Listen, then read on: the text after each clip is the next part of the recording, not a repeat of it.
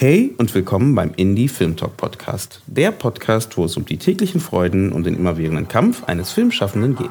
Viel Spaß!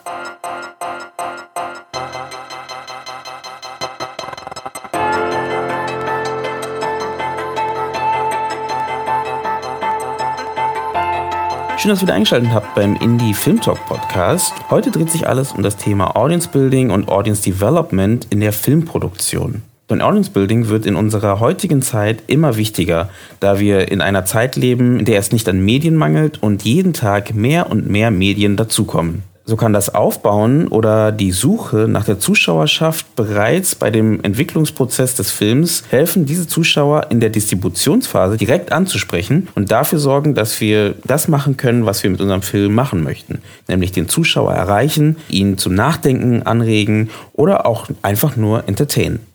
Passend zu unserem letzten Gespräch mit den beiden Regisseurinnen Halea Isabella Kahler und Luisa Daringer sprechen wir in dieser Folge ein weiteres Mal über das Thema Crowdfunding und fügen zusätzlich die immer wichtiger werdenden Themen Audience Building, Audience Development und die Möglichkeiten daraus für den Film in das Gespräch ein. Eingeladen dafür habe ich mir den Paul Ried, der sitzt jetzt gegenüber von mir. Und wie immer, wie ich es immer bis jetzt gemacht habe, ist es so, dass Paul Ried sich am besten selber vorstellt und kurz in kurz Zusammenfassung sagt, was er so macht. Hallo Eugene, ähm, vielen Dank für die Einladung. Mein Name ist Paul Ried. Ähm, du hast mich gerade im Vorgespräch schon gefragt, ähm, wie ich denn eigentlich mich selber bezeichnen würde von der Funktion und von der Jobbeschreibung. Das ist gar nicht so einfach, ähm, da es relativ ja, umfassend ist. Also auf der einen Seite ähm, bin ich in dem neuen Bereich Audience Strategy, Audience Design, Community Building ähm, tätig, zusätzlich auch Crowdfunding und Marketing Berater und Stratege. Sehr intensiv im Filmbereich, aber auch in anderen kreativen Feldern. Ähm, dazu bin ich auch Dozent und Vortragender und Workshopleiter und Dazu bin ich auch noch Produzent und äh, Regisseur, also habe auch eine kleine Videoproduktionsfirma. Ähm, machst du Dokumentarfilme dann auch? Nee, ich mache ähm, bisher nur quasi äh, Corporate Content für private Auftraggeber oder Institutionen, die quasi sagen, hey, wir wollen gerne eine kurze dokumentarische Reihe äh, für Online-Verwertung oder andere Kunden, die sagen, hey, wir haben folgenden Gegenstand, wir wollen den unserer Community gern weiterbringen, so Stichwort Tutorials und Learning oder auch mal ein Crowdfunding und Pitching-Video oder Social-Media-Clips, so ein bisschen in die Richtung. Und wie kamst du dann darauf, dass dieses äh, Thema Audience äh, Building oder Developing etc., warum ist das so wichtig? Genau, also ähm, 2015 habe ich ein Buch rausgebracht, das heißt Doc and Crowd, ähm, über die Finanzierung und Distribution von Dokumentarfilmen. Äh, das basiert da auf meiner Magisterarbeit ähm, damals. Ich war der letzte Magisterstudiengang in meiner Uni, äh, bevor sie ähm, das alles auf Master umgestellt haben.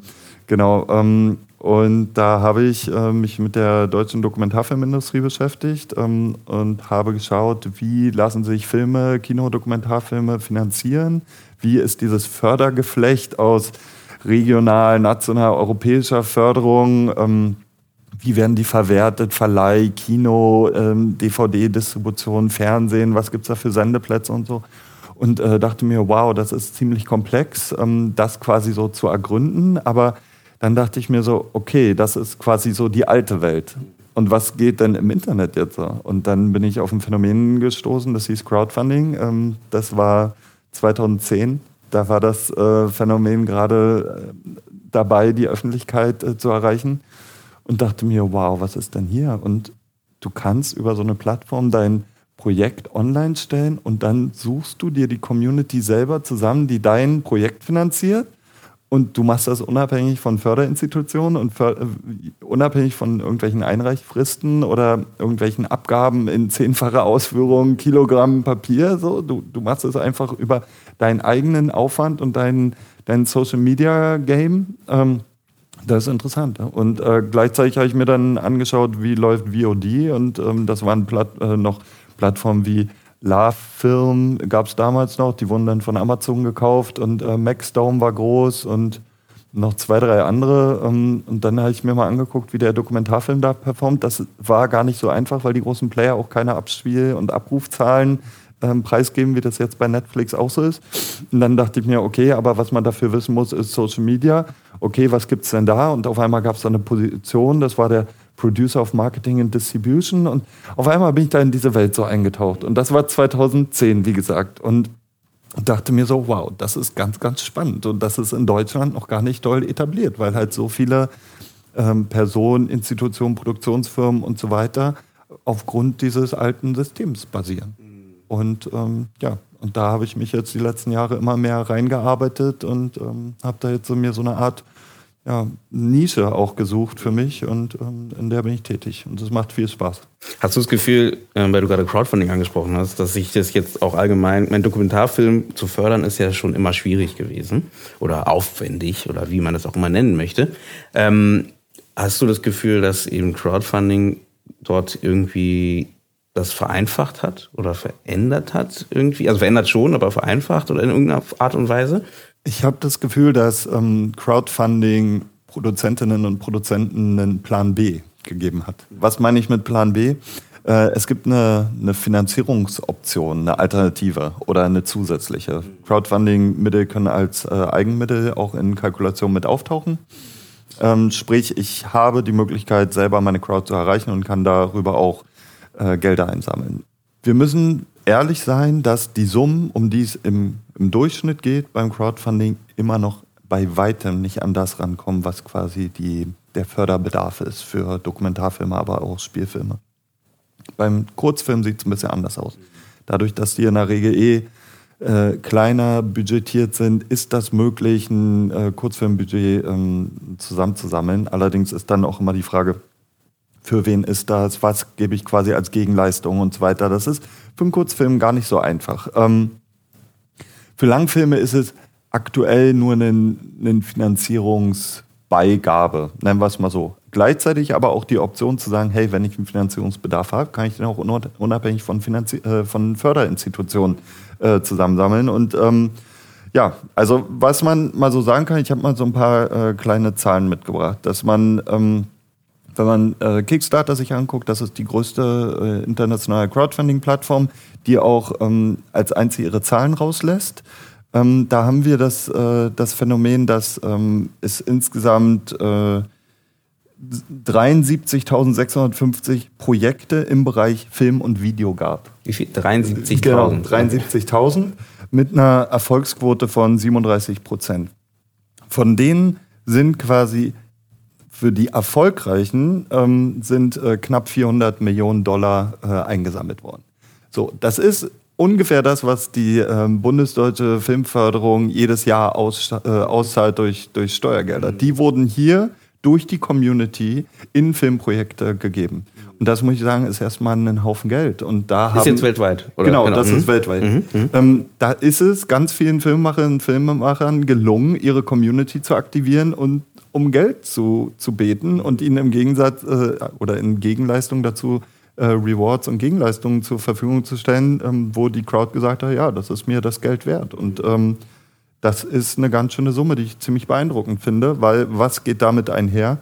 Nur eine Kampagne online zu stellen reicht heutzutage nicht. Da, dafür ist viel zu viel Konkurrenz. Ähm, Aktuell, aktuell sind 258 Projekte auf Kickstarter im Bereich Video und Film allein, mit denen du quasi ähm, konkurrierst. Und insgesamt sind es 3000 Projekte, die auf Kickstarter aktuell online sind. So, sprich, du musst schon im Sinne des Audience Building, Community Building dich sehr drehen, zu sagen, hey Leute, das ist meine Kampagne, guckt doch mal drauf und gebt im besten Fall Geld. Mhm. Und ähm, das ist wichtiger denn je. Und ich glaube, dass dieses ganze also das Ringen um Aufmerksamkeit äh, gerade so die Frage oder das Thema der Zeit ist. Und das merken die Kinos, das merken die Fernsehsender, das merken alle möglichen Online-Plattformen. Ja, und da ist die Filmwirtschaft auf jeden Fall auch gefordert. Mhm. Und ähm, da quasi Angebote zu, zu liefern oder der, der Industrie zu sagen, hey, das, das könnte man machen, das ist mein Geschäft. so ein bisschen einen Einblick zu geben auch, ne? dass, man mhm. das, dass, dass es so oft gibt. Meistens finde ich so, Crowdfunding ist schon eher besser für Projekte, also wenn es in den Bereich Film geht, äh, für Projekte, die eben so dokumentarisch sind, als für narrative Sachen. Äh, weil narrativ verkaufst du ja mehr so eine Idee, die es halt einfach noch nicht gibt. Ne? Also das ist was, was Neues, was so, was man sich so, so eine Gehirngespinst, nennen wir es mal so. Ähm, beim Dokumentarfilm kannst du ja auf eine Masse von Leuten zugreifen, die vielleicht irgendwas mit diesem Thema zu tun haben. Machst du einen Dokumentarfilm über Aktivisten, ne? dann kannst du ja gucken, okay, in dem Bereich, wen kennen die, wer gehört da in diesem Bereich dazu und kannst die vielleicht so ein bisschen dazu gewinnen, zu sagen, ja, ich möchte das sehen halt. Äh, hast du auch das Gefühl, dass dann eher in diesem Dokumentarfilm da erfolgreicher sind als, als, äh, als narrative Sachen, Projekte? Ja, also da gibt es auch Zahlen zu, dass äh, der Dokumentarfilm stärker vertreten ist im Bereich Crowdfunding. Ähm, ich glaube, dafür gibt es eine, eine Reihe von, von Gründen. Ähm, das eine ist natürlich, dass der Inhalt, so das Thema, da gibt es jetzt auch eine Studie vom, von der FFA zum Dokumentarfilmpublikum. Dann können wir später auch nochmal da, darauf eingehen, wer denn eigentlich Dokumentarfilme im Kino äh, schaut heutzutage. Das ist nämlich auch ein spannendes Thema. Aber nochmal kurz zu der Frage, was, was bringt dem Dokumentarfilm ähm, äh, Crowdfunding oder andersrum? Also ähm, du hast ein Thema, womit du eine Crowd begeistern kannst. Du hast oft äh, institutionelle Partner, du hast Organisationen, du hast NGOs, du hast äh, Multiplikatoren, du hast irgendwelche Aktivistinnen, Aktivisten, die in dem Thema in der Regel schon tätig sind. So, sprich, mit denen hast du eh zu tun im Zuge der Recherche, im Zuge des Drehs und so weiter. Die haben alle eine Community. So. Mit denen zu arbeiten ist zum Beispiel ein spannender, spannender Prozess. Dafür muss man aber schon ganz früh wissen, dass man mit denen arbeiten möchte oder dass es zielführend sein kann, die zu aktivieren bzw. in irgendeiner Weise mit einzubeziehen. Dann hat der Dokumentarfilm natürlich ähm, so von, von der finanziellen Konstitution, glaube ich, überhaupt kein Problem, der Crowd zu sagen, hey, wir, wir brauchen finanzielle Unterstützung, weil alle wissen, so einen Dokumentarfilm zu machen, äh, bedarf ganz viel Zeit, ganz viel Energie. Äh, Selbstausbeutung ist hier ein großes Thema, aber vor allem Leidenschaft. Und deshalb ähm, ist es nicht so, wir müssen die äh, Gagen, egal wie hoch die sind, äh, unser, unseres Maincast bezahlen, sondern es geht darum, ähm, Lizenzen zu bekommen, äh, Recherchen, Transkriptionen und so weiter. Also dieser ganze Finanzierungsbedarf ist, glaube ich, ähm, äh, zu gewissen Teilen eher nachvollziehbar für die Crowd. Ich glaube, es ist so, da gibt es natürlich auch immer große Unterschiede, welche Dokumentarfilme es sind. Es gibt die großen Kampagnenfilme, so, wo auch Impact-Producer und so weiter Thema sind. Das ist natürlich was ganz, das ist issue-driven und dann gibt es Beobachtungen von kleinen individuellen äh, Geschichten, ähm, wo es dann vielleicht ein bisschen schwieriger ist. Dennoch glaube ich, es ist möglich, für jeden Film eine Community zu finden. Außerdem sind Dokumentarfilme in der Regel persönlich, haben eine kleine Crew und leben durch den Willen des Autors bzw. der Autorin und durch die Leidenschaft. Und ähm, deshalb geht das natürlich einher mit einer Crowdfunding-Kampagne, die immer sehr persönlich ist, wo es immer darum geht, dass quasi die, das innere Center des Projektes äh, sagt, hey Leute, wir brauchen euch, ansonsten können wir dieses Projekt nicht beginnen, äh, fertigstellen oder der Öffentlichkeit ähm, zeigen. Es gibt ja auch unterschiedliche Stufen, wo man Crowdfunding anwenden kann. Und ja. Mhm, definitiv, also da merke ich auch so, du hast recht, es geht jetzt nicht um Gagen, die man bezahlen muss, oder zumindest muss man jetzt nicht das Erste, was man denkt, ist halt beim Dokumentarfilm, der muss irgendeine Gage bezahlen, sondern man denkt schon beim Dokumentarfilm, das Geld, was gefördert wird, ist wirklich für die Erstellung des Projektes, was beim anderen ja genauso dasselbe ist, aber ist wahrscheinlich für den, für den Zuschauer oder für den, der halt denkt, ich würde das gerne unterstützen, viel einfacher nachvollziehbar, weil ist jetzt nicht, du weißt ja nie, wie viel jetzt der XY-Schauspieler am Ende davon kriegt, ähm, aber hier weißt du ganz klar, das läuft alles in die Reisekosten, in die ne, Produktionskosten von dem, von dem Ding. Da gebe ich dir recht und ich glaube auch, ja, das stimmt. Deswegen macht es wahrscheinlich auch einfacher für den Unterstützer, zu sagen, ja, da gebe ich jetzt für das Projekt wirklich das Geld aus. Halt, ne? Gebe ich, ja, definitiv. Das heißt, genau, du hast ja gesagt, das ist halt ein Zusatz, ähm, eher, oder eher Zusatz zu sehen als eine äh, gesamte Förderung. Was wird denn da nach deiner Recherche oder was du so rausgefunden hast, äh, so um, ungefähr meistens so befördert? Wie viel, von welchen Summen reden wir? Also in den USA kann das im Dokumentarfilmbereich bis zu über einer Million Dollar gehen. Ähm, da gibt es Beispiele von Kickstarter und Indiegogo. Ähm, gibt zum Beispiel einen großen Dokumentarfilm über Frank Zappa. Der hat äh, 1,1 Millionen Dollar eingesammelt. Ähm, dann geht es weiter bis zu 800, 600, 300.000. viele Projekte im Bereich 300.000 in in den USA. Ähm, in Deutschland haben wir das Problem, dass wir eigentlich äh, nicht nach Genres äh, klassifizieren können auf den Plattformen. Also das ist echt das Besondere an Kickstarter, dass die es einem einfach machen als Industry Journalist oder Researcher oder sowas. Ähm, und wenn wir uns das für den deutschen Markt angucken, dann haben wir da große Projekte, wie zum Beispiel den Dokumentarfilm über Borussia Dortmund und den Gründungsvater Franz Jacobi. Die haben 217.000 Euro eingesammelt. Ähm, mit denen habe ich auch für Doc and Crowd ein Interview gemacht. Die war zum Beispiel, deren Geheimrezept war, dass sie selber, okay, Fußball wissen wir eh, so ist äh, ein riesen äh, Kulturgut äh, dieses Landes. Ähm, Borussia Dortmund dann auch noch der riesige Verein ähm, mit einer riesen Fan Fanszene. Aber die Leute, die den Film gemacht haben, waren selber Fans und selber Teil der aktiven Fanszene. Sprich, die standen selber jedes zweite Wochenende auf der Südtribüne und haben dann vor der Südtribüne auch äh, so Klingelkästen und so hingepackt und haben gesagt, oder sagt man, Klingelkästen. Also zumindest irgendwelche äh, Donation-Boxes, wo man quasi sagen konnte, hey, hier, gib mal Geld für Franz Jacobi. Die haben äh, Projekte gemacht, auch mit Spielern. Der Verein stand dahinter. Sprich, die haben das quasi sehr, sehr rund geplant, haben auch Offline-Events gemacht mit Konzerten und so weiter und haben am Ende wohl sogar 300.000 eingesammelt, wo dann noch zusätzliches Geld parallel äh, über andere Kanäle kam. Dann gibt es ein anderes großes äh, Sportprojekt, das sind 321.000 Euro über ähm, die Hockeymannschaft, so die ähm, deutsche Hockeynationalmannschaft. Ähm, dann gibt's ähm, Fortunas Legenden. Also auffällig ist, dass es ziemlich viel Fußball, Fußball ist und ziemlich viel Sport. Sport. Ähm, was natürlich äh, interessant ist, äh, White, ähm, der Travel-Dokumentarfilm, der äh, alle möglichen Retor Rekorde gebrochen hat. Auch die haben Crowdfunding gemacht mit 35.000 Euro. Auch ein Dokumentarfilm. Dann gibt es hier auch noch einen anderen Sportdokumentarfilm. Also wir sehen ziemlich viel Sport. Ja. Da können jetzt alle Crowdfunding-Kritikerinnen und Kritiker wieder sagen, naja, klar, Sport, da sind eh die Leute und so weiter, das ist am einfachsten. Das sehe ich aber nicht als Problem, sondern ganz im Gegenteil, als ein gutes Learning, wie man quasi mit Communities umgehen kann, und wie man die aktivieren kann. Und ich bin der Meinung, dass diese Communities zu jedem Thema gilt. Und natürlich sind die dann ein bisschen schwieriger zu erreichen, aber sie sind dennoch ähm, erreichbar. Mhm. Äh, und das ist am Ende die große Herausforderung, vor der wir stehen, wenn es um Audience Building geht. Dass wir frühzeitig uns fragen, wer sind diese Partnerinnen und Partner, mit denen wir zusammenarbeiten können? Wer sind diese NGOs? Wer sind diese Institutionen? wer sind äh, Meinungen oder Reichweiten starke Publikationen im Internet, offline, Print, ähm, Radio, wo auch immer.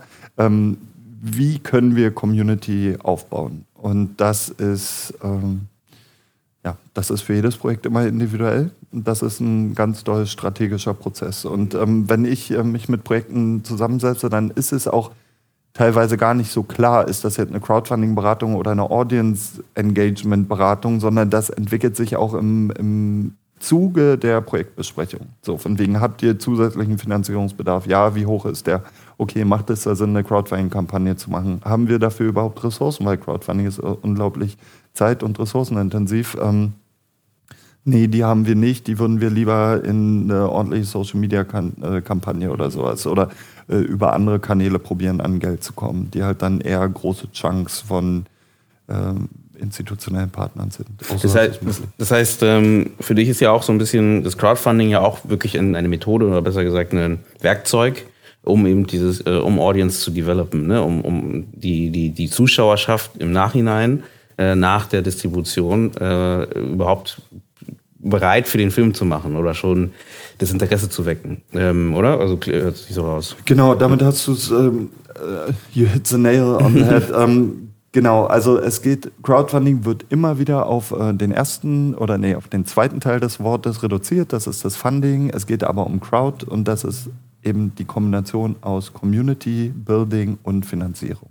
Und äh, das eine funktioniert nicht ohne das andere. Also wenn ich Produzentinnen treffe und Produzenten, die dann sagen, hey Paul, wir wollen gerne das und das Geld von unserer Crowd. Und ich dann frage, naja, wie viel wollt ihr denn oder wie intensiv wollt ihr denn mit eurer Crowd und Community arbeiten und was sind denn da eure Ideen oder wie viel Energie?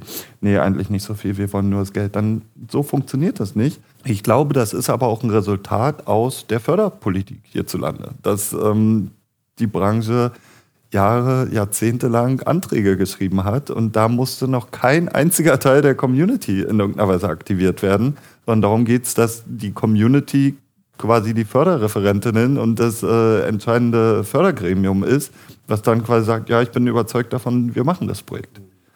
Und das ist eine ganz andere Art von Community Building. Das ist nämlich nicht Outreach und das ist nicht Audience, sondern das ist äh, institutionelle Community aufbauen und äh, überzeugen. Und hast du das Gefühl, das ist ein Lern Lernprozess jetzt allgemein? Oder du hast ja gesagt, ich meine, du bist ja, arbeitest ja schon in diesem Bereich seit 2010 oder schon früher, aber seit 2010 mit dem Buch etc. Äh, hat sich das jetzt geändert? Jetzt heutzutage, wo man vielleicht noch mal ein bisschen stärker auf die Community achten muss, weil einfach äh, Sonst wandern uns die Leute weg. Also mein Gefühl ist, dass ähm, die Problematik und die Herausforderungen haben sehr viele in der Filmbranche verstanden. So von wegen, wir müssen was anders machen. So wie es jetzt ist, funktioniert es nicht mehr. Dann gibt es Institutionen, die anfangen, Lösungen anzubieten. Oder das mittlerweile auch schon relativ lange. Schon seit acht Jahren ist das Torino Film Lab daran am Arbeiten, die Position des Audience Designers zu definieren was macht diese Person, an welchem Zeitpunkt macht es Sinn, mit einem Audience Designer zusammenzuarbeiten und was kommt am Ende bei raus.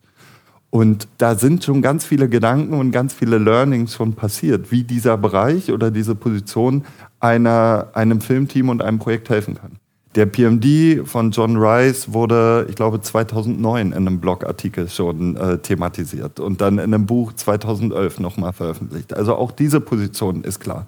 Der Impact Producer von BritDoc, jetzt The Doc Society, ähm, quasi entwickelt, er hat schon so viele erfolgreiche Impact-Campaigns, ähm, die nachlesbar sind auf den Webseiten.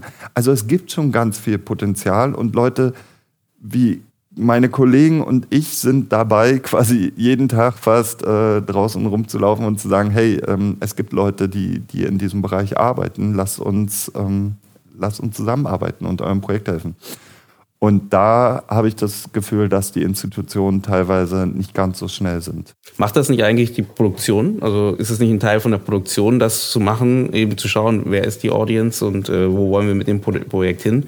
Wo, wie kommt es, dass man da jetzt, jetzt nochmal jemanden von außen braucht, der da anschiebt? Genau. Ähm, die Produktion hat in der Regel ihre eigene Expertise und das ist ähm, in der Kalkulation, Planung ja, und Realisation von, von Filmprojekten. Mhm. Ähm, mit dem Bereich Audience Building und ähm, Marketing äh, und Outreach haben die in der Regel nicht so viel zu tun, weil das der Verleiher macht. Das stimmt. Also das ist mir gerade auch, wo du es gerade erzählt hast, mir so in den Kopf gegangen. Stimmt, die Distribution ist ja noch mal, auch nochmal eine andere. Ja, ja. Genau. Mhm. Also im Prinzip machen wir so ein bisschen Verleiherarbeit, die aber ähm, vorgezogene Verleiherarbeit ist. Sprich, wir sind äh, sehr früh schon ähm, dabei, mit Community zu arbeiten, diese aufzubauen, um dann am Ende, wenn der Film ins Kino kommt, zu sagen, hey, wir fangen nicht bei Null an und etablieren jetzt nicht einen Brand.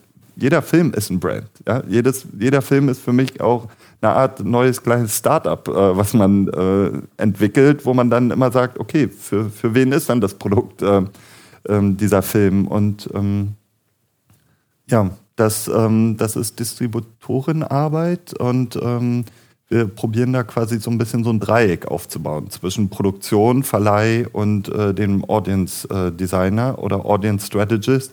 Du merkst, es ist schon äh, immer noch relativ schwierig, diesen, diese Funktion, diese Berufsbezeichnung quasi ähm, richtig in einen Namen, mit einem Namen zu be beschreiben.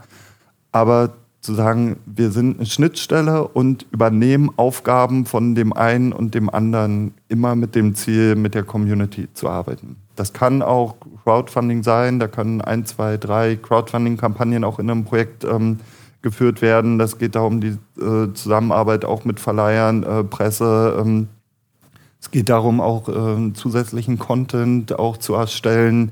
Äh, ich finde es immer noch unfassbar, dass ähm, bei großen Dokumentarfilmprojekten gerne auch 300 Stunden Rohmaterial dabei sind. Da sind ganz viele Interviews, da sind so viele Schnipsel, die, wenn mich das Thema interessiert, ich eigentlich gerne sehen würde, die dann aber in irgendwelchen Bins im Avid oder im Schnittraum auf Festplatten landen und eigentlich nie wieder gesehen werden. Und das ähm, finde ich total schade. Und ich glaube, dass die Community da viel mehr Interesse noch hat, äh, in die Welten einzutauchen.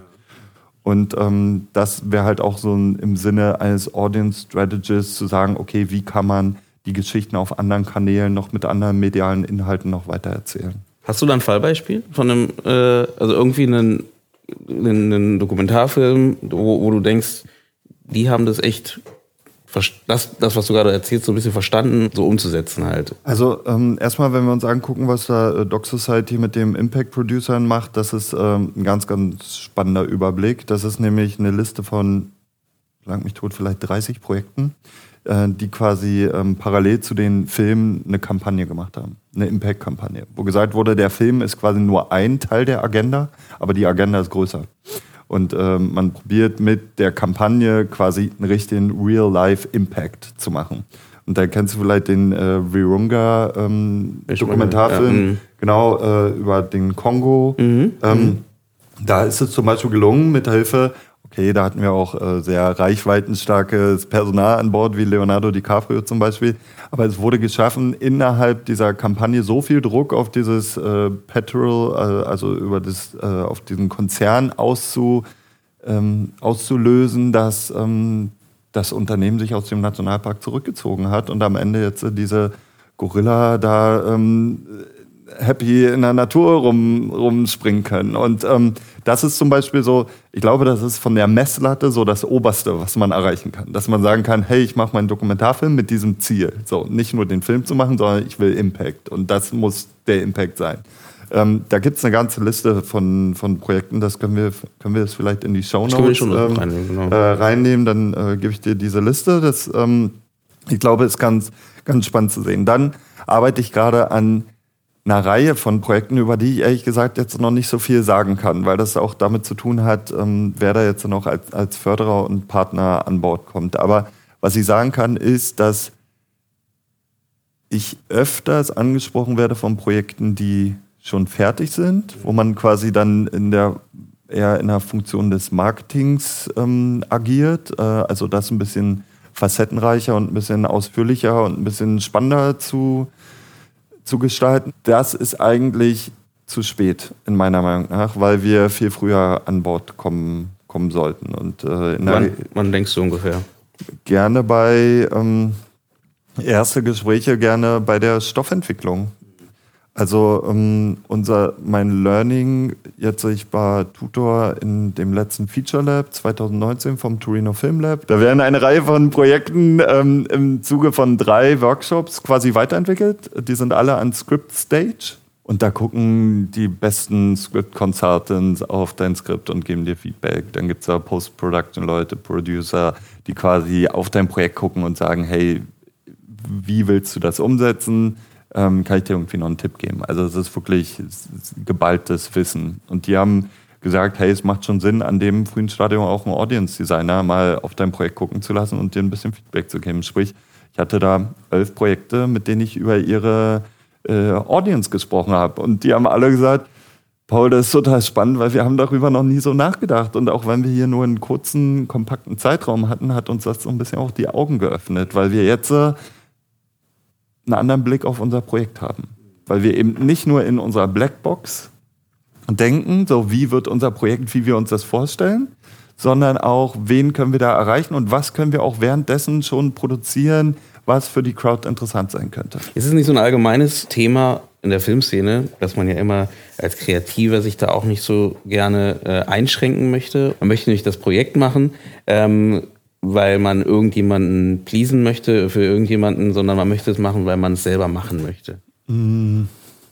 Also ganz ehrlich, wenn mir jemand sagt, ich mache diesen Film, um einen Film gemacht zu ha haben, dann würde ich sagen, mach das, aber dann ist es ein relativ teures Hobby, was du dir ausgesucht hast. Oder du bist in deiner Karriere so weit, dass es am Ende egal ist, weil was du zustande bringst, das ähm, das ist so heftig, dass alle den eh sehen wollen. Aber ich glaube, es reicht nicht zu sagen, hey, ich mache den Film nur für mich, sondern es, es ist am Ende ein, ein Kunstwerk, es ist ein, ein, Stück Medium, es ist ein äh, Projekt, es ist ein Produkt, es ist etwas, was eigentlich dadurch lebt, dass es nicht nur projiziert wird, sondern dass auch Leute sich das angucken und in irgendeiner Weise darüber sprechen, ähm, emotional berührt werden, einen Impact äh, die Sache macht, amüsiert werden, wie auch immer. Aber es geht darum, dass du mit deinem mit deinem Projekt eine Reaktion hervorrufst. Und die kannst du nur machen, wenn du dein Publikum findest. Und ähm, das, das ist heute die, die Frage der Stunde. Wie gelingt mir das? Ähm, wenn dir das egal ist, ähm, dann würde ich das A so laut nicht sagen, weil das bedeutet auch, dass mir mein Publikum ehrlich gesagt scheißegal ist, weil so funktioniert es halt nicht, sondern äh, ein anderer Schuh wird raus zu sagen, ähm, habe ich noch nicht so drüber nachgedacht, aber ich sehe da eigentlich ziemlich viele von euch im Publikum da drin. Und ich glaube, der wird euch gefallen. Da hatte ich doch eine ganz andere Ansprache, als wenn ich sage, so von wegen, ey, ob ihr kommt oder nicht, ist mir eigentlich auch egal. so, das, so funktioniert es leider mhm. nicht. Ähm, ich glaube, das ist aber das oft so die schwierige Waage, die halt, die man als äh, Regisseur oder nehmen wir es in dem Fall Autoregisseur oder äh, hat, dass man halt auf der einen Seite seine Stimme finden möchte ne? und auf der anderen Seite aber auch irgendwie das an die Leute bringen möchte halt. Ne? Genau und ganz ehrlich, dafür sind wir ja da. Das musst du ja nicht in Personalunionen können. So, du sollst als äh, Regisseur, Regisseurin, ähm, sollst du äh, einen tollen Film machen. So, das heißt ja nicht, dass du ähm, Social Media mäßig oder Outreach mäßig fit sein musst. Du musst es schaffen, deine Geschichte zu erzählen. Und du musst eine Offenheit mitbringen, zu sagen, ich setze mich mit jemand an den Tisch wie Paul und dem Produzenten oder der Produzentin. So, dass einfach einen, eine Art kreativer Diskurs möglich ist und äh, eine Art Reise, die wir auch miteinander machen. Weil wenn man sich darauf einlässt, das kann wirklich auch nochmal die Geschichte zum gewissen Grad ein bisschen ändern. Warum? Weil teilweise gesagt wird, ähm, oder die erste Frage, die wir immer stellen, ist tatsächlich diese. Wer soll deinen dein Film sehen? Und was willst du mit deinem Film erreichen? Und dann werden die Sachen erstmal gesammelt. Und wenn es äh, mein Ziel ist, eine Sichtbarkeit für eine gewisse Gruppe von Menschen oder eine gewisse Subkultur oder eine gewisse äh, Persönlichkeitsstruktur oder wen auch immer zu, zu erreichen, ich wiederum als Audience Strategist das Skript gelesen habe und sage, hey, ich sehe diese Person oder dieses Phänomen gar nicht so exponiert, wie du es gerne haben möchtest, dann ist das vielleicht ein wichtiges Feedback, wo man dann nochmal in den äh, Script-Prozess zurückgeht und sagt so von wegen, hey, wow, das ist meine Agenda, das will ich eigentlich damit ausdrücken, da muss ich vielleicht gewisse Charaktere auch noch mal ein bisschen stärker entwickeln und denen mehr Sichtbarkeit in meinem, in meinem Projekt äh, geben. Das bedeutet nicht, dass da im Hintergrund jemand mit einer Fahne der Partnerorganisation äh, wedeln soll oder sowas oder ganz nebenbei mal irgendwie eine Karte rauszieht oder so. So ein Quatsch überhaupt nicht, sondern es geht erstmal darum, ähm, ist mein persönliches Anliegen, und das, was ähm, der, das Skript quasi aus, ausdrückt, äh, matcht das. So. Und dann geht's weiter. Dann macht man quasi die, die nächsten Schritte. Und dann natürlich auch die Frage, wenn ich ähm, keine Ahnung, ähm, die äh, Gleichstellung von Mann und Frau sowie das Recht äh, auf äh, homosexuelle Ehe in Kenia äh, staatlich festlegen will, dann brauche ich ja eine Story, die, ähm, die richtig sitzt und braucht dann dementsprechend auch eine Kampagne. So und ähm, das ist natürlich Rafiki ein tolles Beispiel und ähm, hat natürlich einen tolles, tollen Film zu dem Thema äh, rausgebracht. Aber ähm, ich glaube, es gab da jetzt keine politische Kampagne oder sowas parallel. Ähm, aber das wäre natürlich äh, Potenzial. Mhm.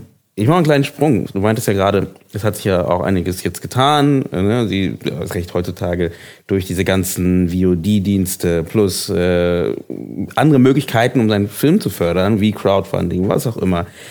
Hast du da das Gefühl, dass sich, dass dich da was shiftet oder in eine Richtung geht, also dass man nicht mehr so viel auf diese reine staatliche Förderung oder institutionelle Förderung äh, geht, sondern vielleicht auch mal guckt, wie man privat daran gehen kann? Und wenn ja, welche Möglichkeiten gibt es außer Crowdfunding? Also du hast ja ein schönes Beispiel mit dem Borussia Dortmund war das, ne? Genau. genannt, wo die auch noch da mit ihren Kisten hingegangen sind und dort noch sogar Geld äh, geholt haben. Halt. Aber wie siehst du das? Also ja, ändert sich das? Also das, ähm, ich habe äh, zum einen habe ich eine junge Regisseurin kennengelernt auf der letzten Berlinale, die hat ihren Film über private Investoren äh, finanziert. Die heißt Franziska Pohlmann, mit der ich auch ein Interview geführt. Das findet man auch auf meinem Blog, äh, auf meiner Website. Ähm, die hat halt gesagt, hey, ich habe äh, ziemlich viel in dem Startup und Investorenbereich oder Branche mich aufgehalten und habe dann einfach mal gesagt, hey Leute, ich mache ein Filmprojekt, habt ihr nicht Lust, in sowas mal zu investieren? Und die, die Crowd war äh, interessiert. Mhm. Und ähm, auf einmal hat sie ihren, ihren Debütfilm äh, mithilfe von Privatinvestoren gemacht, den sie dann quasi Anteile in Return ähm, versprochen hat. Also es waren jetzt Firmen äh, oder, oder Startups oder. Äh genau, na, das waren, glaube ich, so persönliche ähm, Kontakte, also so Einzelinvestoren, mhm.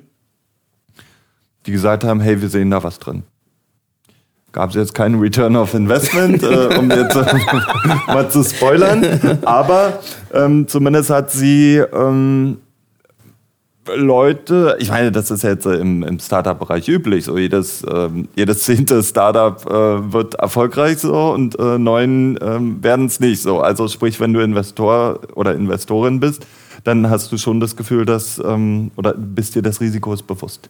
Aber quasi zu sagen, hey, es gibt da auch ähm, alternative Förderfonds, die äh, mit sowas arbeiten, mit privaten Investment, das äh, finde ich schon einen ganz spannenden Ansatz. Warum? Weil da natürlich der, die Frage nach Audience und Zielgruppe auf einmal eine ganz neue Bedeutung hat, weil die Investorin, der Investor will genau das sehen. Wie hoch ist die Wahrscheinlichkeit, dass ich das Geld, was ich reingebe, auch wiedersehe? Und dann ist es relativ schwierig zu sagen, weiß ich nicht. Und ist mir auch egal. Nee, weil wenn ich dir Geld gebe, möchte ich mein Geld zurück. Und deshalb finde ich so diese Intention ähm, eine, eine spannende Perspektive, mit der man, glaube ich, auch ähm, intensiver arbeiten könnte. Zu sagen, okay, wen erreiche ich denn, auf welchen Kanälen, das, das machen Produzenten eh. Das ist, ich bin mir dessen bewusst. Aber ähm, ja, in der, in der deutschen Förderlandschaft sind das äh, bedingt rückzahlbare Darlehen und das bedingt bezieht sich darauf, dass halt nur zurückgezahlt werden muss, wenn halt auch ähm, Profite gemacht werden. Da siehst du es eher als so, dass halt auch so ein bisschen dieser Druck fehlt dann? Dazu muss ich Prozent fragen, aber ja. Ja, ja also das äh, wäre mal eine spannende Diskussion, auch mit Produzenten, aber ja, genau. Also es geht, man, es gibt ja zwei Begriffe, die man da gegeneinander stellt. So, das ist äh, Soft Money versus Hard Money. Und die ganze Förder, das Fördergeld ist Soft Money.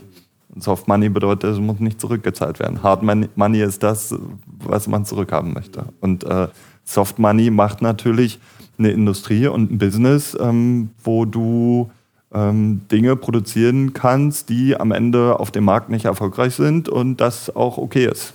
Weil dann geht es halt um andere Indikatoren. Und äh, vielleicht war das auch die Perspektive, aus der die Regisseurin damals äh, reagiert hat, zu sagen, hey, wisst ihr was, ich will meinen Film machen. Und ähm, ja, das, das ist okay. Ich äh, halte das auch immer noch für eine große Errungenschaft, die wir haben, eine, eine Filmwirtschaft äh, etabliert zu haben, die jetzt auch ähm, nicht nur aufgrund von Markt und auf Zahlen und auf äh, Revenue ähm, basiert. Aber ich glaube, diesen Aspekt mehr zu bedenken, ähm, ich glaube, der, der hilft, besonders für uns als Audience-Leute, weil ähm, weil man dann nämlich Hand in Hand ist und sagt nicht nur, wir könnten die erreichen, sondern wir sollten alles dafür tun, dass wir die erreichen. Und das gibt der ganzen Sache einen ganz anderen Druck und auch eine Ernsthaftigkeit. Mm, ja, das stimmt, das stimmt. Du hattest ja vorher auch so ein paar Begrifflichkeiten, deswegen äh, habe ich diese, dieses Thema hier auch mit aufgeschrieben. Äh, das sind ja so Sachen, die, also ich kannte die noch nicht so. Ich finde es auch sehr wichtig, dass man halt relativ früh halt schaut, wer das schauen soll. Ähm, eben nicht, dass man da reingeht und sagt, man macht das einfach, sondern auch am Ende, ja, wer soll das gucken? Und ich glaube, das ist heutzutage durch die eben sowas wie YouTube etc. wird es, glaube ich, stärker, ähm, weil eben ja, dort, dort natürlich viel stärker dieses, dieser Blick auf die Zielgruppe gesetzt werden muss, weil sonst guckt halt keiner deinen Kanal. Ähm, und ich glaube, im Filmbereich einfach, dass wir noch lernen müssten, ne? so müssen, so zu, auch ein bisschen darauf zu schauen, ähm, wer das, wer, wer der auf der anderen Seite ist, ne? und wer, wer guckt das denn wirklich halt. Und ich habe auch das Gefühl, auch du als Filmschaffender, also nicht eben nicht nur der Produzent, aber das hast du ja theoretisch auch gesagt, wenn du denn da in dem Gespräch bist, du auch trotzdem so ein bisschen ja, ein Gefühl dafür kriegen, wer, wen möchte ich, wie du sagst, wen möchte ich denn damit erreichen mit der Geschichte. Ja, und damit heißt es nicht, welche Geschichte du erzählen möchtest, sondern wer soll denn das gucken am Ende. Ne? Und dass man vielleicht auch so ein bisschen mehr den Film auch nicht nur als Projekt sieht, sondern auch als Produkt auch vielleicht auch ein bisschen. Ja, also ähm, du hast dich eben noch gegen gesperrt, jetzt äh, habe ich dich soweit. das auch ähm, als sowas zu sehen. Nein, ähm, jetzt mal ohne Spaß. Es ist ähm, ich glaube, die Verantwortung von allen in der Industrie äh, dafür zu kämpfen, dass die Filme Sichtbarkeit haben und dass sie gesehen werden und dass wirklich alles dafür getan wird. Und ähm, da spielen die Verleiher zum Beispiel auch eine unglaublich wichtige Rolle, weil das sind die, die dann den Film nehmen, ähm, wenn, der, wenn der Schnitt fertig ist und an Bord kommen und sagen, hey, wie finden wir das Publikum, wie, wie machen wir die Pressestrategie, wie sieht das Poster aus, wie sieht eventuell nochmal ein neuer Titel aus, ähm, den wir benutzen, äh, in welchen Kinos äh, spielt der Film eine Rolle. Und auch da ist natürlich ähm, ja, immer wieder eine neue Herausforderung. Und äh, die Verleiher müssen mit an Bord und die müssen genau diese neuen, neuen Strategien auch äh, mittragen und äh, müssen im besten Fall auch ähm, uns eher als Partner verstehen als, äh, als Bedrohung. Und wir hatten das auch im Vor Vorgespräch. Diese Industrie muss ähm, zusammenarbeiten. Und wir müssen alle miteinander dafür kämpfen, dass äh, die Projekte A, also A finanziert werden, B realisiert werden und dann auch eine Sichtbarkeit bekommen. Sprich, wir müssen, wenn wir Filme sehen, müssen wir darüber sprechen. Wenn wir ähm, äh, jemanden von einem Projekt hören, was wir spannend finden, müssen wir es auch an einer anderen Stelle nochmal weiter kommunizieren und so. Also ähm, und uns einfach gegenseitig unterstützen. So, das, äh, das geht nicht, nicht ohne. Ja. Mhm. Ja, richtig, richtig. Ähm, wir hatten vorher ja das Thema mit dem Publikum und das ist wirklich eine interessante Frage, ist ja auch, wer guckt heutzutage denn noch ähm, Dokumentarfilme im, im, Kino? Weil man merkt ja schon, das Dokumentar. Es gibt immer mal wieder so, einen, so einen kleinen äh, Hype, habe ich das Gefühl, wo es mal kurz hochgeht. Äh, das hatten wir vor, ich glaube, sechs, sieben Jahren war es dieser Blackfish zum Beispiel. Ich weiß nicht, schon, schon länger her. Äh, dieser Doku Dokumentarfilm über, über einen, einen, was war das, ein Orca, glaube ich ich, ich habe das Gefühl gehabt, dass damals auch so wieder so ein kleiner Hype war, 2013, wo dann so die Leute wieder, oh, okay, äh, Dokumentarfilm ist wieder so ein bisschen am Kommen. Ähm, und das dann wieder so abgeflaut ist irgendwie. Und da wollte ich mal fragen, was denkst du denn, wer ist denn das Publikum für Dokumentarfilme? Genau, ähm, ich kann hier auch nur die Studie zitieren, weil ich es natürlich auch nicht besser weiß. Ich habe äh, selber keine Erhebung gemacht, auch damals für Doc and Crowd nicht. Ich habe mich bewusst dagegen entschieden. Ich habe äh, qualitativ gearbeitet, also ich habe einige ähm, äh, Regisseure und Produzentinnen ähm, interviewt, die Crowdfunding-Kampagnen gemacht haben und so zu deren Learnings, aber nicht jetzt zum Kinopublikum. Die Studie besagt äh, Folgendes, dass wir ähm, von der Altersstruktur, also A, dass äh, männlich-weiblich, dass 57 Prozent des Publikums äh, weiblich ist, ähm, dass äh, das Publikum sehr, sehr alt ist, ich kann ja mal die Frage ähm, zurückgeben. Was denkst du, wie viel Prozent der Dokumentarfilme werden von Ü50-Publikum gesehen? Ja, aber du hast mir jetzt ja gerade eine, Anre äh, eine Richtung gegeben. Also ich werde auf jeden Fall nicht unter 50 sagen. Ähm, ich, ich würde mal sagen so 68 Prozent. Wow, knapp daneben, aber 65 Prozent. Und die größte Gruppe davon ist über 70 mit 24 Prozent. Mhm. FFA heißt jetzt in dem Fall Produktionen aus Deutschland? Genau. Oder genau? genau. Okay. Mhm. Ja. Ähm, das ist ähm, ziemlich alt. Und, äh, das, ist das, ist okay. ähm, aber äh, es fehlt die junge Generation, die nämlich mit 7%, äh, also 10 bis 19, 7%, 20 bis 29, 6%, 30 bis 39, 9%, mhm. die ganz, ganz äh, wenig im Publikum vertreten sind. Und ähm, Dokumentarfilm hat ja das Potenzial, natürlich alle möglichen Zielgruppen anzusprechen und äh, auch die junge. Und äh, wenn es genau darum geht, Impact und Veränderung und so, dann muss diese Generation da ins Kino. Und warum, warum schätzt du, warum das so wenig geworden ist? Weißt du denn, wie, wie war es denn vorher? Also äh, wie stark hat sich das verändert? Das kann ich dir leider nicht sagen, also aufgrund dieser ähm, Statistik zumindest nicht. Ähm, also warum? Ich meine, ich kann es mir oder ich kann es probieren, mir zu erklären. Wir haben ziemlich starke Titel so in den letzten Jahren äh, gehabt. Ähm, wir haben äh, aber auch viele Filme gehabt, die es nicht mal ins, äh, ins Kino geschafft haben. So, ich habe mich mit einer Kollegin unterhalten, die hat gesagt, dass diverse Gewinnerinnen Filme des letzten, des letzten Doc Leipzig oder des Doc Leipzig deutschen Wettbewerbes der letzten Jahre keinen Verleiher gefunden haben. Das sagt doch schon mal was aus. Mhm. So, dass quasi in der Festival-Bubble ähm, diese Filme gefeiert werden, aber außerhalb dieser Bubble eigentlich nicht äh, existent sind. Und wenn du als Produzent keinen Verleih findest, dann stehst du da, dann hast du eigentlich nur die Möglichkeit, äh, selbst Verleih zu machen, selber eine, eine Kinotour zu machen und dann auch, auch über VOD, über ähm, Vimeo On Demand, ähm, über Amazon, äh, Self-Publishing quasi die, die Sachen rauszubringen. So, ansonsten bleibt dir gar nichts übrig. Ähm, so, das ist natürlich, ähm, das, das zum einen, das sind die Filme, die gar nicht auftauchen hier in dieser Statistik. Und zu denen, die auftauchen, ähm, wird es dann vermutlich nicht gelungen sein, äh, also Plätze im Kino oder Zeit, Zeitpunkte, ähm, Zeitfenster raus äh, oder zu, zu bekommen, wo das Publikum, welches auch immer, dann ins Kino gehen konnte. Sprich, ähm, wie lange ist so ein Dokumentarfilm in der äh, Regel im Kino? Eine Woche oder zwei, dann fliegt er raus. So, sprich, äh, innerhalb dieser Woche musst du aber auch deine Audience aktivieren mit allem Power, den du hast. Und wenn das nicht passiert, weil eventuell es kein richtiges Verleiherbudget gibt dann, und Werbebudget, dann ganz ehrlich, dann versickert so ein Film auch. Dann kommt der die Woche im Kino, aber so richtig bekommt davon keiner mit. Und Fehlt denn da vielleicht so ein Blockbuster Dokumentarfilm, also ich, ich nenne es mal so, also so ein Dokumentarfilm, wo man sagt, man muss da reingehen, weil am Ende, ich gebe dir vollkommen recht, aber viel ist ja auch Testimonials, was auch funktioniert. Ne? Also wenn du reingehst und du findest den so gut, äh, dass du sagst, äh, deine Freunde sollen müssen da reingehen, ähm, es ist ja, ich meine, heutzutage gibt es ja auch oft diese, diese Variante, dass man halt einen Film zwei Tage nur ins Kino bringt, nur um erstmal so anzuteasen, in Anführungsstrichen, wenn man halt eben nicht eben das riesen Etat hat für, oder Budget hat für für eine lange äh, Kino, Kinozeit und dann schauen äh, Distributoren ganz oft, ob das funktioniert. Machen die ganz oft bei so Animationsfilmen zum Beispiel, ähm, um erstmal zu testen und zu schauen, wer geht rein. Und wenn dann erstmal das so ein bisschen rumgeht,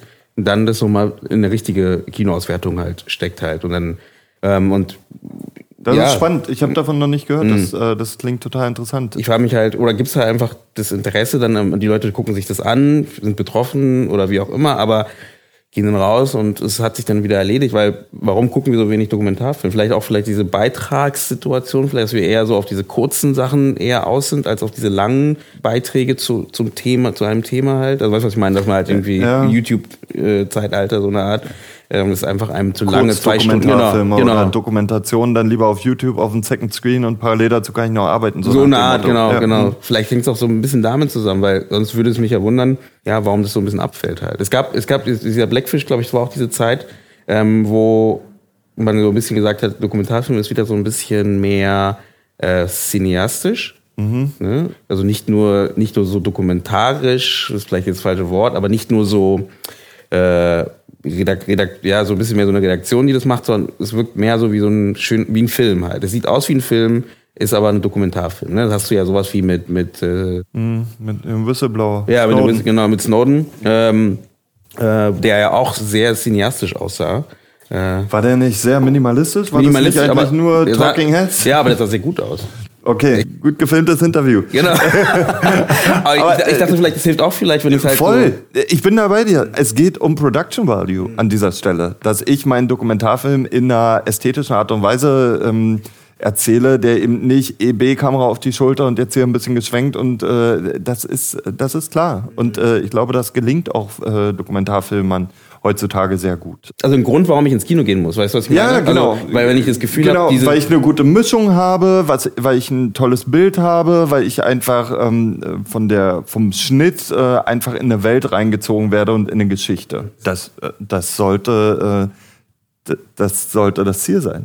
Und egal ob Dokumentarfilm oder Spielfilm, das halte ich da eigentlich für für relativ, relativ egal. Ähm, ich glaube, es geht auch für mich um den Diskursraum Kino. Äh, es geht auch darum, wie kann ich jemanden, den ich mit einer sehr sensiblen Geschichte konfrontiere, dann allein wieder in sein eigenes Leben und in sein eigenes kleines äh, Dilemma rauslassen? Gibt es nicht eine Verantwortung, das Publikum auch irgendwie aufzufangen? Ähm, da quasi nochmal einen Raum zu schaffen, wo man drüber diskutiert. Lass das ähm, QA, okay, ist relativ ähm, Standard so, das gibt's immer zu den primären Touren ähm, mal liebevoller, mal liebloser so. Das äh, kommt natürlich auch darauf an, wer das führt und wer da wie viel Energie hat.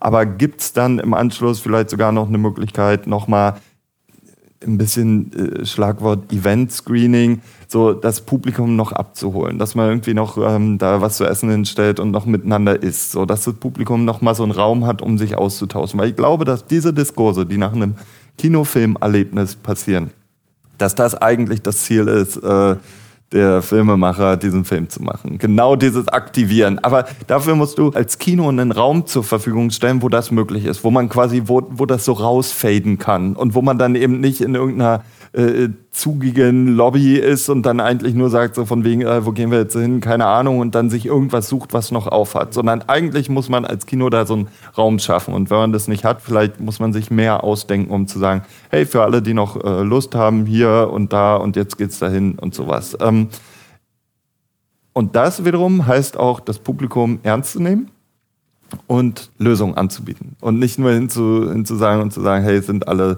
äh, zu alt oder zu wenig oder so, sondern hey, wir haben uns äh, Lösungen ausgedacht. Wenn ich da immer nur zitieren kann, ist äh, Verena vom Wolfkino in Neukölln, die sich so liebevoll ähm, Sorge machen und äh, sich um ihr Publikum kümmern. Und ähm, wenn es in, in Fällen zum Beispiel kein Poster gibt, dann kann man sagen, ja, okay, dann können wir das jetzt äh, aufschreiben mit, mit Hand und so. Nein, dann haben die halt einen Illustratoren bzw. Illustratorin, die halt dann Plakate macht. Mhm customized für diesen Film. Warum? Damit die da was Schönes hinzuhängen haben. Und auf einmal gibt es eine ganze Reihe von Sachen, die einfach toll aussehen. So. Ja, dazu, dazu, ist, dazu, ist, ja auch noch der Raum super. Der, ne? der, Fall, ne? der Raum ist total schön, das ist ähm, äh, liebevoll, diese Bar, das ist so, da, da kannst du den ganzen Tag äh, verbringen und immer wieder ins Kino rein und raus, wenn du da Lust hast. Die haben mit ihrem Event Space genau diesen extra Raum, wo du Geschichten auch weitererzählen kannst, wo man dann halt sagen könnte, so von wegen, hey Leute, kommt drüber, wir haben da noch mal ein paar äh, Fotos ausgestellt und eine kleine Fotoausstellung, beziehungsweise wir lesen noch mal ein bisschen was äh, oder machen noch eine Podiumsdiskussion oder sowas. Um auch dieses komische, ich glaube auch, dass das Kino von seiner Anordnung so mit diesen Audimax-mäßigen und dann dieser kleinen Bühne, dass das auch nicht der richtige Ort ist, um so diesen, diesen Diskurs zu führen, weil ähm, das ist immer so dieses Frontale und das ist eigentlich, das kennen wir auch von Vorträgen oder so Lesungen und so weiter, dass eigentlich so Diskussionen in ganz anderen Räumen eigentlich stattfinden muss. Und äh, das kann man da machen. So, du kannst quasi die Community, die Audience, dein Publikum mitnehmen und sagen, hey, wir ähm, verlagern nochmal das Gespräch in einen anderen Rahmen. Und sowas finde ich toll. Ich glaube, über sowas müssen wir nachdenken. Ähm, da sind am Ende auch die Förderinstitutionen aufgerufen, auch sowas mehr zu unterstützen, um auch zu sagen, hey, im Bereich Distribution ähm, muss, müssen auch nochmal andere Budgets da sein, um einfach die Filme, die produziert und finanziert werden, denen auch eine ordentliche Sichtbarkeit zu geben. Ja, ja, ja.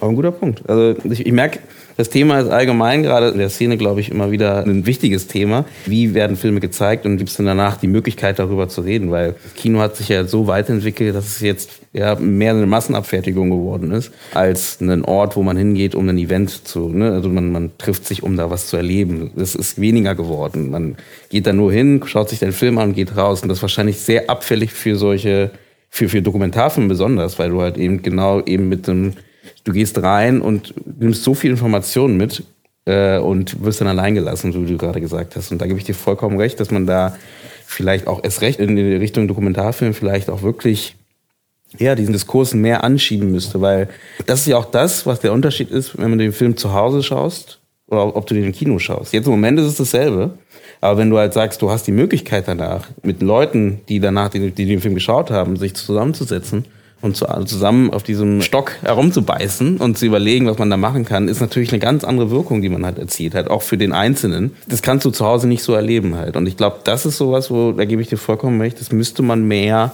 ähm, ja, mehr anschieben.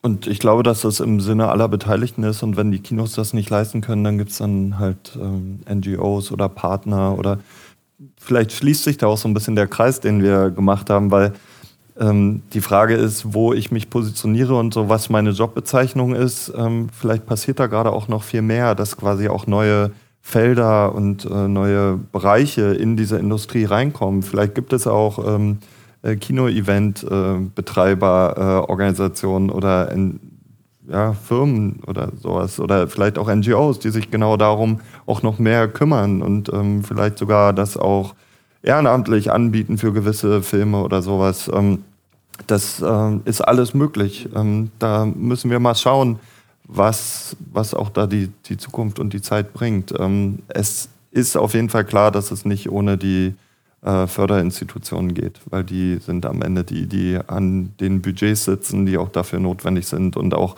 die Branche in gewisse Bereiche und gewisse Richtungen auch schieben können. Und deshalb ähm, würde ich mich sehr freuen, wenn Förderinstitutionen auch so ein Audience Strategist slash äh, Schrägstrich Impact Producer äh, Schrägstrich PMD auch in ihren, ihren Förderanträgen quasi zulassen würden, dass wir auch mal darüber diskutieren, wie so jemand äh, budgetiert werden kann, ähm, was da so die Tagessätze sind und sowas. Ich meine, so ein Script Consultant, der hat es mittlerweile reingeschafft in diese Kalkulation und jeder weiß, warum so eine Person wichtig ist, warum nicht äh, jemand von uns Audience Strategist auch so, dass, ähm, dass wir einfach gemeinsam uns zusammensetzen und äh, einen gewissen Zeitrahmen haben, wo wir gewisse Sachen anschieben können und dann eventuell umsetzen können.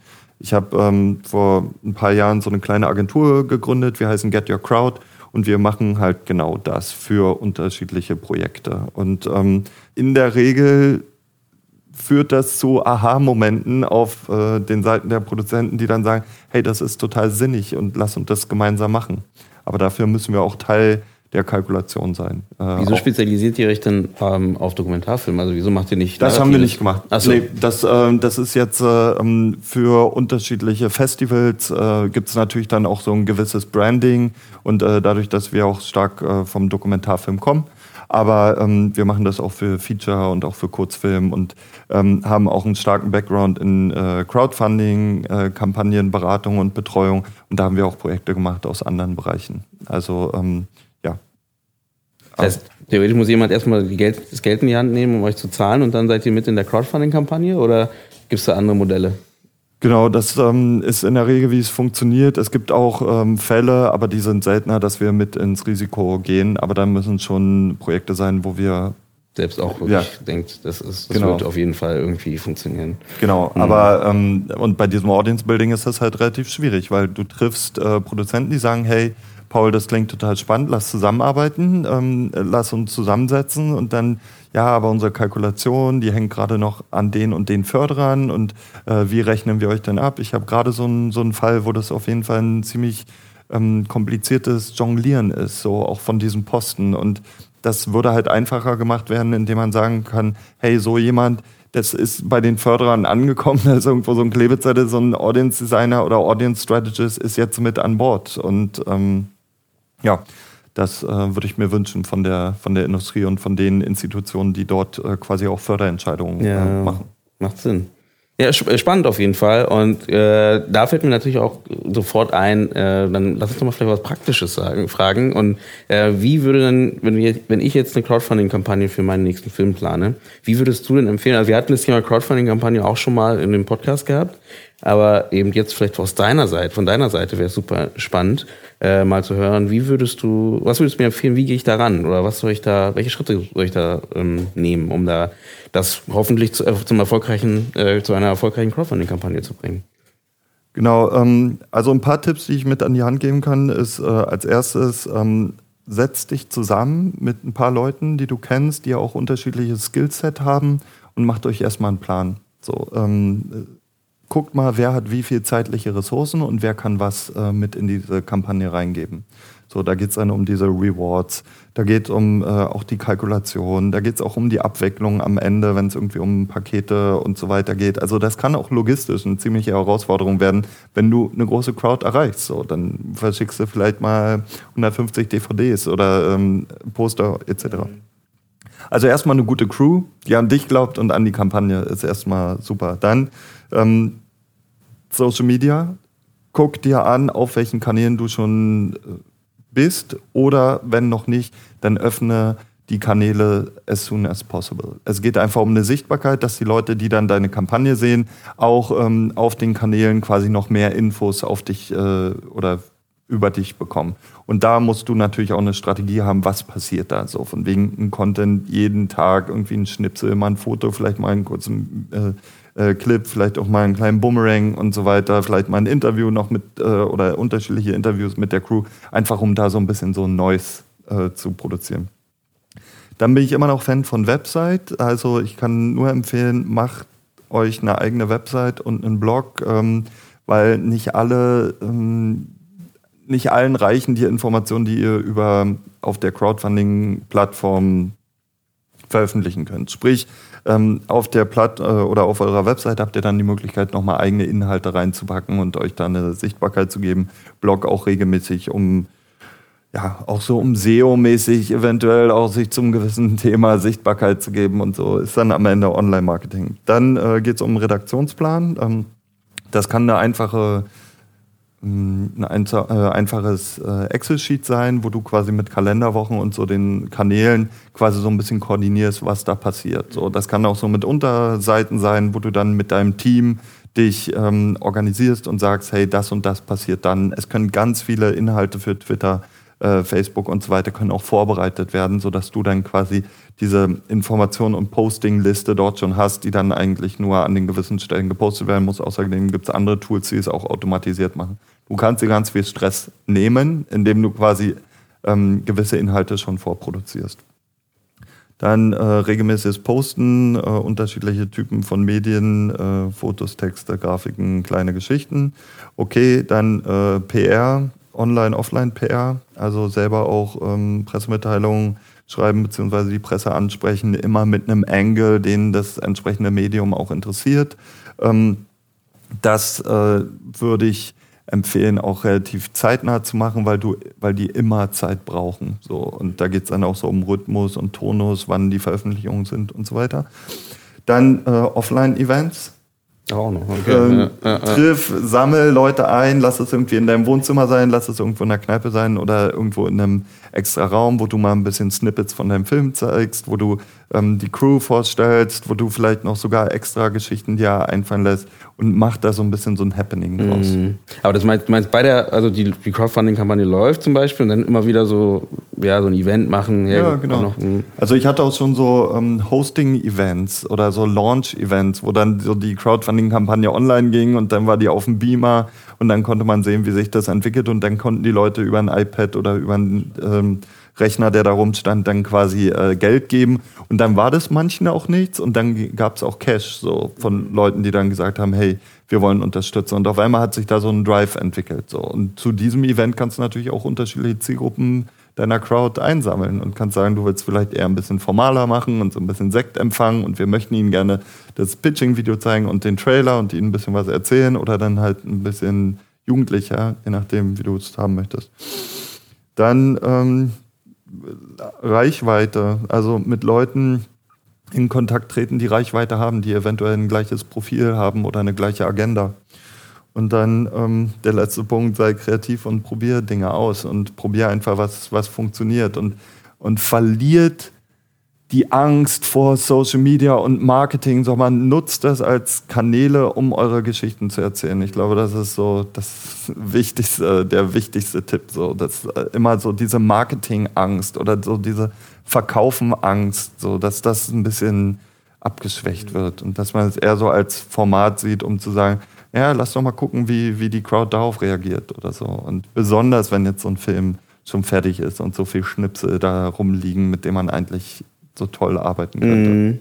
Das ist spannend, weil ich glaube, das, das, was du gerade erzählt hast, kann man ja theoretisch auch, auch wenn man keine Crowdfunding-Kampagne macht, sondern einfach nur eine Produktion, gerade in der Produktion ist von einem Film, ähm, auch da schon mit ein, anwenden halt, ne? dass du halt äh, trotzdem guckst, dass es eben aktuell bleibt und man muss natürlich, deswegen dein erster Punkt war gut, äh, die Leute dafür zusammenzukriegen, weil ich glaube, das ist so ein Punkt, den man halt vielleicht dann leicht vergisst, ist halt, wie viel Aufwand das ist äh, und dass du alleine oder du mit deinem kleinen Team, die jetzt für den Film hauptsächlich zuständig sind, einfach das nicht wuppen kannst, wenn du alleine bist. Das heißt, wenn du da jemanden aber trotzdem irgendwie dafür abstellen kannst, der vielleicht eher für das Social Media zuständig ist oder jemand anderen, der eben den Bereich übernimmt, äh, hilft es, glaube ich, ungemein, da irgendwie voranzukommen halt. Und ich meine, am Ende die, die Posten im Film, die bedienen wir ja sowieso auch und suchen die Leute dafür zusammen. Das heißt, da müssen wir einfach da nochmal den Blick vielleicht ein bisschen erweitern und halt auch die Leute dann damit reinholen für das Marketing von dem Ganzen. Und früh genug finde ich auch gut, weil ja, am besten nicht erst dann, wenn der Film fertig ist, sondern erst dann schon ruhig früher, wo man dann halt damit reinkommt halt. Ne? Und ich glaube, das hilft. Erst recht heutzutage, wo so viel da ist einfach. Ne? Das, ist gute, sind gute Punkte. Also Habe ich auch mitgeschrieben. genau. Und ähm, wie du gesagt hast, wenn man keine Lust hat auf äh, Social Media Arbeit, dann holt man sich jemand an Bord. Äh, und das muss auch keiner sein wie, wie wir, ähm, sondern es können auch ähm, privaten Umfeld Leute sein, die einfach sagen, hey, ich habe da Bock, eh den ganzen Tag auf Insta, dann kannst du auch noch einen Account mehr, mehr betreuen. Was sinnvoll ist hier machen. Ja, genau. So. Aber da sind ja auch ähm, Kooperationen möglich und so. Und das, ich glaube, um nochmal zum Dokumentarfilm zurückzukommen, äh, wenn es um eine Agenda geht, wenn es irgendwie um, um so Non-Fiction Storytelling geht, die Leute sind schon sehr, sehr offen ich glaube, dass, ähm, das wäre mal auch eine schöne Studie, so die Reputation von Dokumentarfilmen mal zu analysieren, weil ich glaube, es hat schon noch, die, Leute stehen auf dokumentarisches äh, Material und stehen auf Dokumentarfilm und äh, stehen auch auf dokumentarisches Fernsehen und so. Und das, deshalb, ich glaube, da ist schon so ein Grund, so ein positives mhm. Grundgefühl, mit dem man arbeiten kann. Okay. Und, ähm, Mhm. Vielleicht müssen wir das ähm, wieder so ein bisschen schärfen. Vielleicht brauchst du da mehr junge Impulse. Make Documentary Sexy Again, so nach, nach dem Thema oder nach dem mhm. Motto. Also, dass, dass wir einfach so ja, Leidenschaft für den Dokumentarfilm vielleicht auch in der Öffentlichkeit wieder so ein bisschen entwickeln. Weil, ja, da gibt es tolle Projekte und die müssen gesehen werden. Mhm. Dann kommen wir zum Ende. Es war ein, ein tolles Gespräch. Ich würde da nochmal, bevor wir abschließen, gebe ich immer kurz am Ende Raum, wo man sagen kann, was machst du gerade oder wie, wo kann man euch finden? Du hast ja schon ein bisschen was in der Folge schon mit reingebaut. Hast du denn irgendwie, genau, ich habe gesehen, du hast ja dein Buch. Das heißt, für, für die, die es nicht kennen, Doc and Crowd heißt es, ne? Genau. Und da kann man halt, ja, erzähl du, was, was äh, ist da so Besonderes drin und ähm, warum Warum ist das wichtig? Genau, Doc and Crowd ist mein Buch über die Finanzierung und Distribution von Dokumentarfilmen, ähm, wo ich so ein bisschen auf die traditionellen Wege, aber auch die internetbasierten Wege eingehe und auch ein kleines Kapitel habe zu ähm, Marketing für Dokumentarfilme. Ähm, man muss wissen, das ist jetzt knapp vier Jahre alt und eigentlich bedarf es auch sehr schleunig einer Aktualisierung und da gibt es auch Verhandlungen schon. Das kann man auf jeden Fall kaufen, überall wo es Bücher gibt. Ähm, für die von euch, die vielleicht das Geld gerade nicht so locker haben, gibt es das auch in Bibliotheken. Ähm, also das könnt ihr euch auch ähm, leihen und einfach lesen und dann wieder zurückgeben. Also es geht mir nicht darum, mit diesem Buch Geld zu verdienen, sondern es geht darum, dass dieses Wissen da draußen ist und dass das, ja, dass das einfach angewendet wird für Projekte. Hm, dann habe ich eine Website, paulried.de, wo ich ähm, auch einen Blog habe, wo ich so Interviews führe mit Leuten, wo es auch was gibt zu Privatfinanzierung, wo es was gibt zu Blockchain ähm, für die Filmindustrie und jetzt auch noch ein paar andere Sachen kommen. Da kann man mal reinschauen. Und unsere Agentur heißt, wie gesagt, Get Your Crowd. Ähm, ja, alle, sowohl mich als auch Get Your Crowd findet ihr auch auf allen Social Media Kanälen und äh, könnt mir da gern folgen. Und, ja. Blockchain für die Filmindustrie. Ja, auch interessant. Äh, auch interessant, oder? Ja, kannst du mal gucken. Äh, das äh, habe ich ein sehr, sehr spannendes ähm, Interview geführt mit Manuel Bardell ähm, aus äh, Quebec äh, in Kanada und ähm, der hat da eine Studie rausgebracht und quasi so eine Analyse über das Potenzial.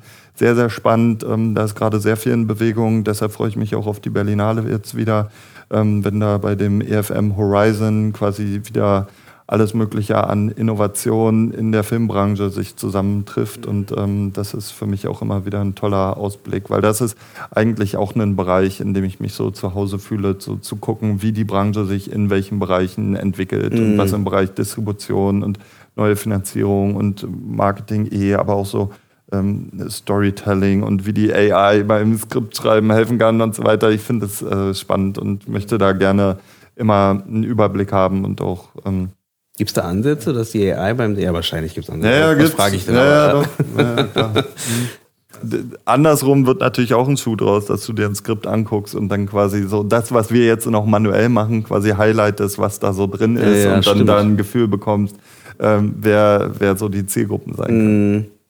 Das ist ja auch verrückt. Genau, dann bedanke ich mich bei dir für das Gespräch. Das war sehr interessant. Ich habe, wie gesagt, auch fleißig selber auch mitgeschrieben, ähm, ein paar Ideen mir auch aufgeschrieben. Wie immer, alle Informationen zu der Folge gibt es nochmal in den Show Notes. Ihr könnt die Folge über alle gängigen Audioplattformen wie Spotify, iTunes und mit jeder Podcast-App hören. und uns natürlich auch gerne folgen auf Instagram, Facebook, Twitter und den meisten gängigen sozialen Medien. Genau, wenn ihr unsere Folgen interessant findet, würden wir uns natürlich freuen, wenn ihr uns bei Steady, unserer Crowdfunding-Kampagne, unter, unterstützt. Und dann bleibt mir gar nicht mehr so viel zu sagen. Wenn ihr Fragen habt, gerne an comments at indiefilmtalk.de. Ich wünsche euch einen schönen Tag, einen schönen Abend oder eine schöne Nacht und freue mich auf das nächste Gespräch.